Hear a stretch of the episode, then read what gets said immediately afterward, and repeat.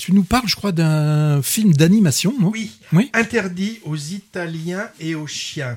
Long métrage d'animation, euh, enfin pas très long, hein, à peine 1h10, ce qui nous change des productions actuelles à rallonge. Hein. Euh, c'est quand même deux heures de moins que Babylone, dont on parlera quand même tout à l'heure, par exemple. C'est un film de Alain Huguetto. C'est un bricoleur discret, euh, déjà auteur de plusieurs films animés que moi j'ai pas vus. Alors, j'ai vu euh, Interdit aux Italiens et aux chiens dans le cadre du festival du film d'histoire de Pessac en novembre, lors d'une projection donc assez chaleureuse et émouvante, où le réalisateur a expliqué pourquoi et comment il a voulu retracer le parcours de sa propre famille italienne qui a traversé les Alpes pour venir s'installer en France au début du XXe siècle.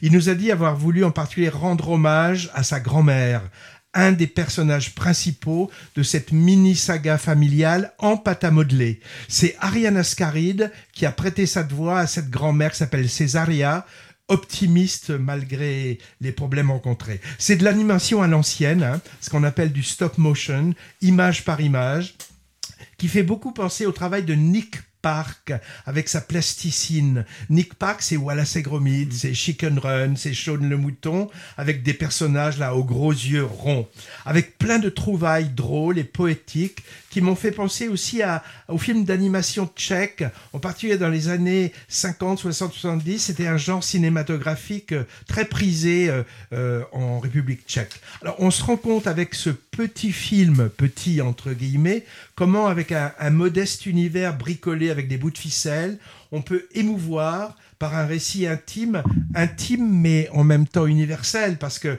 on pense évidemment à l'histoire avec un grand H de tous les migrants qui sont venus sur le sol français. Et c'est en plus un récit qui m'a d'autant plus touché qu'il correspond un peu au parcours de, ma famille maternelle, hein, qui a quitté l'Italie mussolinienne pour venir en France et n'y a pas été forcément bien accueilli d'ailleurs d'après d'après les récits familiaux. Hein. On les appelait les, macaronis. Alors évidemment, ça renvoie au titre du film, hein, le la, la pancarte interdit aux chiens et aux Italiens.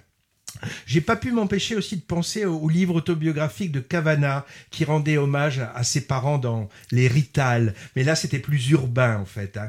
Un petit bémol, quand même, qui m'a un peu dérangé. J'étais un peu perdu entre tous ces petits personnages. J'ai trouvé qu'ils se ressemblaient un peu trop les uns les autres. J'aurais souhaité qu'Alain Huguetto les, les distingue davantage pour une meilleure lisibilité. Donc, interdit aux chiens et aux Italiens, bijoux d'animation évidemment pour tous les âges, mais en particulier pour les adolescents et les adultes, qui a reçu le prix du jury au Festival international du film d'animation d'Annecy 2022. C'est le FIFA. C'est pas la FIFA, hein, c'est le FIFA. Tiens, ça y est, c'est un festival où on n'a pas, pas encore mis les pieds.